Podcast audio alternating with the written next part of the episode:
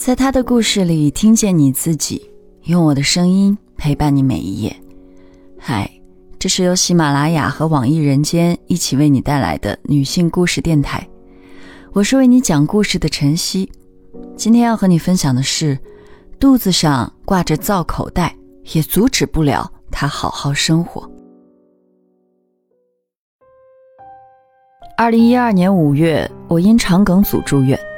医生先采取保守治疗，后来考虑到情况比较严重，我就被推入手术室挨了一刀。这个手术叫造瘘，术后不能控制排便，需要用造口袋收集排泄物。造口袋是塑料做的，会跟着深呼吸，在起伏的肚子上发出哗哗声。尽管反感不安，但我仍逼着自己去盯它、触碰它。心里还有个恶狠狠的声音响起：如果自己都嫌弃的话，余生怎么办呢？我的护工是由何师傅介绍的来姐，何师傅在这家医院做了七八年护工，技能娴熟。如果护士忙不过来，来姐遇到问题都要去请教何师傅。何师傅也有自己要照顾的病人，他叫小红，是大学正教授，但身世可怜，是个孤儿。四十多岁也没成家，小红是在我住院的第二周进来的。那天她独自来办理住院，告诉何师傅自己就是病人，要请最好的护工。何师傅说这家医院没有护工比自己更好的了，于是小红就聘请了他。小红同样做了肠道肿瘤根治术和造瘘术。大概是因为共同的遭遇，我竟对这个陌生人产生了同病相怜的感觉。一天，我和来姐正躲在床帘子里更换造口袋，这时何师傅声音传来，说小红老师来看我了。他后面探出个清瘦的女人，白色的住院服外披着红色针织衫。我粗声粗气地回答说在换造口袋呢，以为自己说完他们会合上帘子。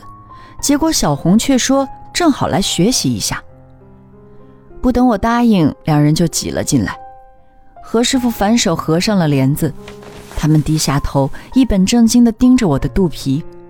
我心想：这也太不讲究了吧！但在医院，私密实在是件多余的事情。在众目睽睽之下，我更换好造口袋，紧绷的身体逐渐放松。长吁了口气，才向小红点点头。小红面目白皙，嘴角、眼尾都雕刻着向下的纹理，显得严肃又认真。我们聊了下和手术有关的事，她口头详细的复盘了我刚才换造口袋的动作，我插不上话，只能小鸡啄米似的点头。这时候爸爸进来了，我向他介绍了小红。听说小红是某高校的教授，爸爸连忙介绍说：“我就是那个学校的，还让我以后叫人家老师。”某日，我来到小红房间，推门进去，她坐在病床上吃饭，何师傅和一个黑脸男人靠墙坐在对面。小红语气平淡的让我坐，何师傅自觉起身，说自己出门逛一圈，然后就离开了。我问小红吃的什么，她说是红烧黑鱼。只取了正中间的一段我偷偷瞄了一眼身旁的黑脸男人，想着他可能就是传说中每天来送饭的小红同事的亲戚。我看他的样子不像是经常操持家务的。我问他是不是住在医院附近，他说不是，自己是楼下的网吧经理。说完后，黑脸男人起身收拾好碗筷就走了。我们聊了两句后，小红声音渐渐低落。我和来姐准备起身告辞，小红先环顾四周，然后让来姐帮她调整一下坐姿，又嘱咐我们出去后，要是看到何师傅，就叫他回来。术后第十天的下午，爸爸照例来医院帮我看针。等来姐走后，他说到重疾赔付马上就下来了。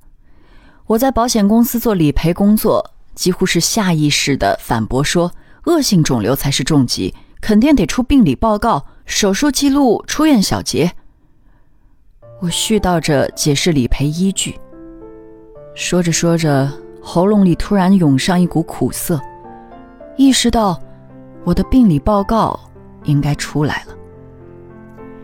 我向另一侧翻身，把头埋进被子。爸爸隔着被子说：“哭吧，哭出来了就好了。”然后从背缝里塞进来几张纸巾。我捏着纸巾，脑子仍是懵的。之前隔壁床的一个病友得知自己得了癌症，哭得声嘶力竭，而得知真相的我，只是象征性的流出几滴眼泪。那天来姐回来后，爸爸和她站在墙角嘀咕。聊到中途，来姐小心翼翼地打量我的脸。我心想，连来姐都比我先知道我的病情。我在床上颠来倒去，心脏在胸腔里猛烈跳动，好像要冲出重围。我起身，迫不及待想动起来，又叮嘱来姐不用跟着我，独自推着铁架子就出了门。逛到另一侧的双人病房时，我突然发现小红住的病房一直都那么冷清。推开门，小红正在休息，他的病床前空空的，何师傅不在。我忍不住心想，这个老何是有点不像话。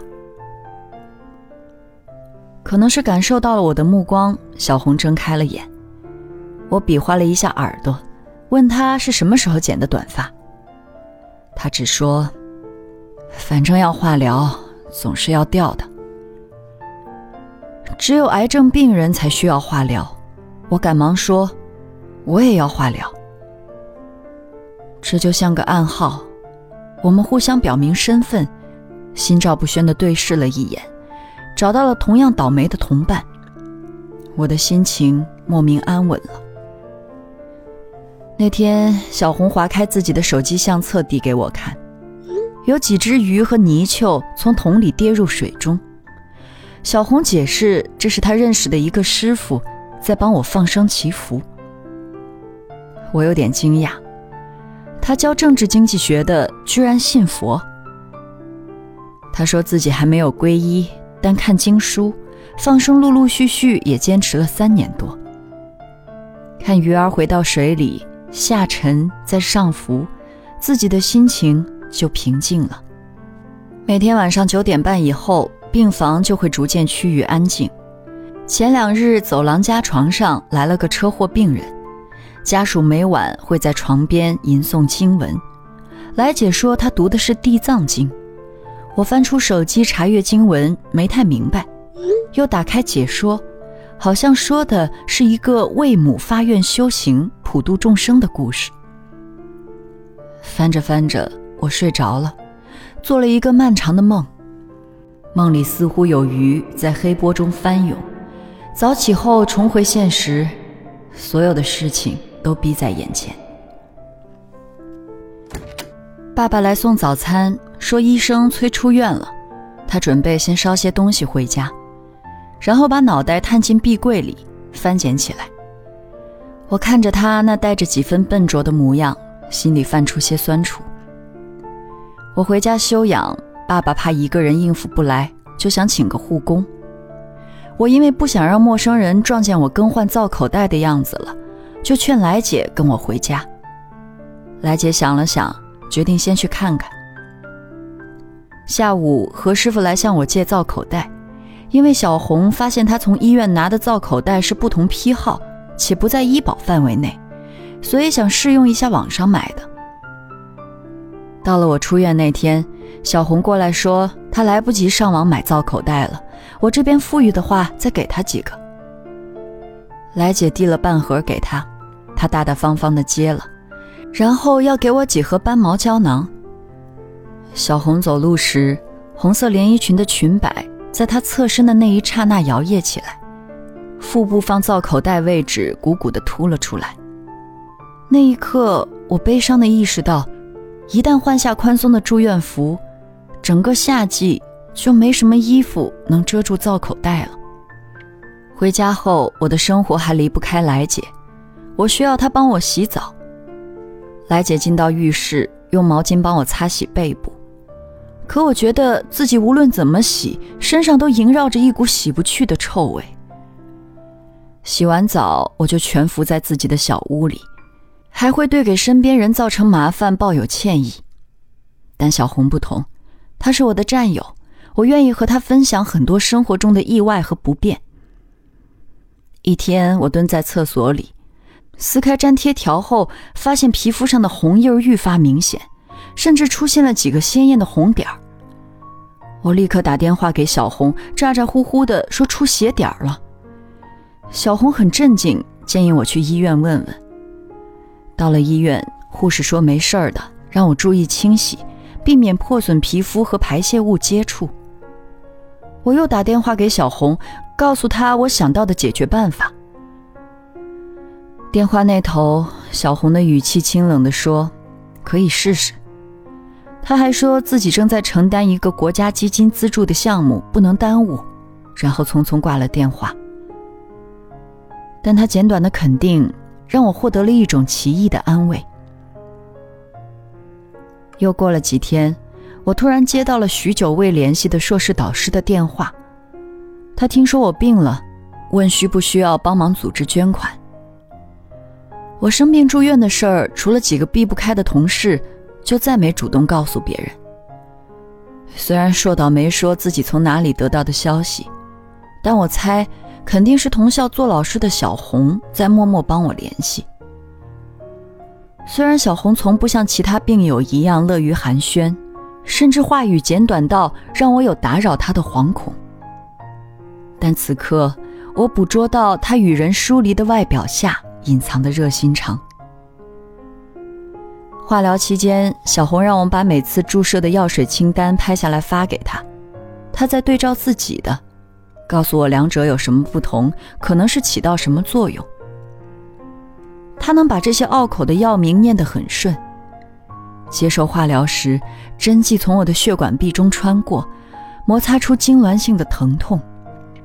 我耳边会突然响起小红冰冷的声音：“钾，帮助能量代谢。”于是又能继续忍下去。两个多月后的一天，我准备出院，扭头发现小红戴着一顶红毛线帽在护士台登记。我走过去轻拍她的肩膀，她精神状态好了一些，眼里迸射出星光。小红邀请我去她的病房坐坐，在医院进进出出一阵子，我们都有种当家做主的错觉。进到病房，何师傅正在拆被套。把小红从家里带来的棉絮塞进被子里。这次见面，小红的话明显多了点儿。她说，她师傅爬山时遇到路边有人卖灵芝，汤锅口大小，认为和他有缘，就寄了过来，让我拿走一半，然后他又塞了一袋斑毛胶囊给我。我在他的抽屉里发现了一套高级护肤品，就笑他说：“住院还带这个。”他理直气壮地反问：“自己有，为什么不用呢？”何师傅说：“他都动不了，还要何师傅帮他涂呢。”小红连连摆手，嘴角却扬了起来。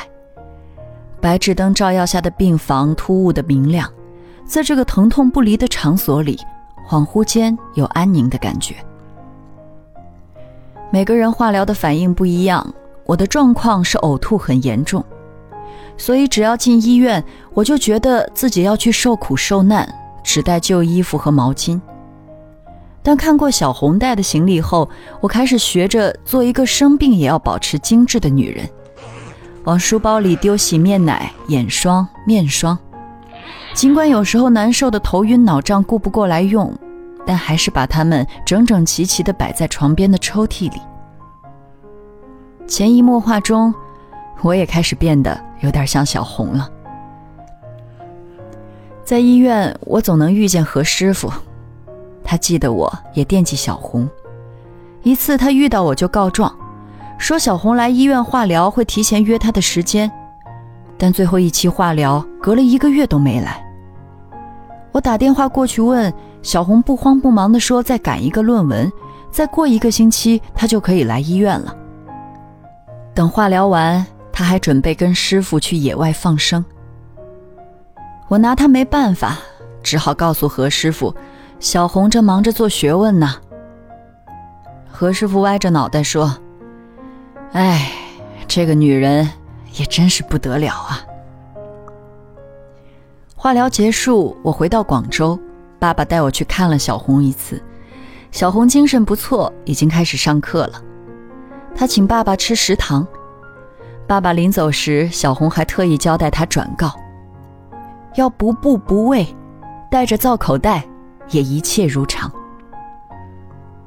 一天，我在刷微博，却意外看到了小红的讣告。我盯着那张红底的登记照仔细看，照片里的人脸圆润些，涂抹很艳的口红，微笑着。她很像我在医院里遇到的小红。又不像，我突然哭了起来，泣不成声。今天的故事就分享到这儿，感谢你的收听，欢迎在音频下方留下你的感受和故事，与千万姐妹共同成长，幸福相随。我是晨曦，下期见。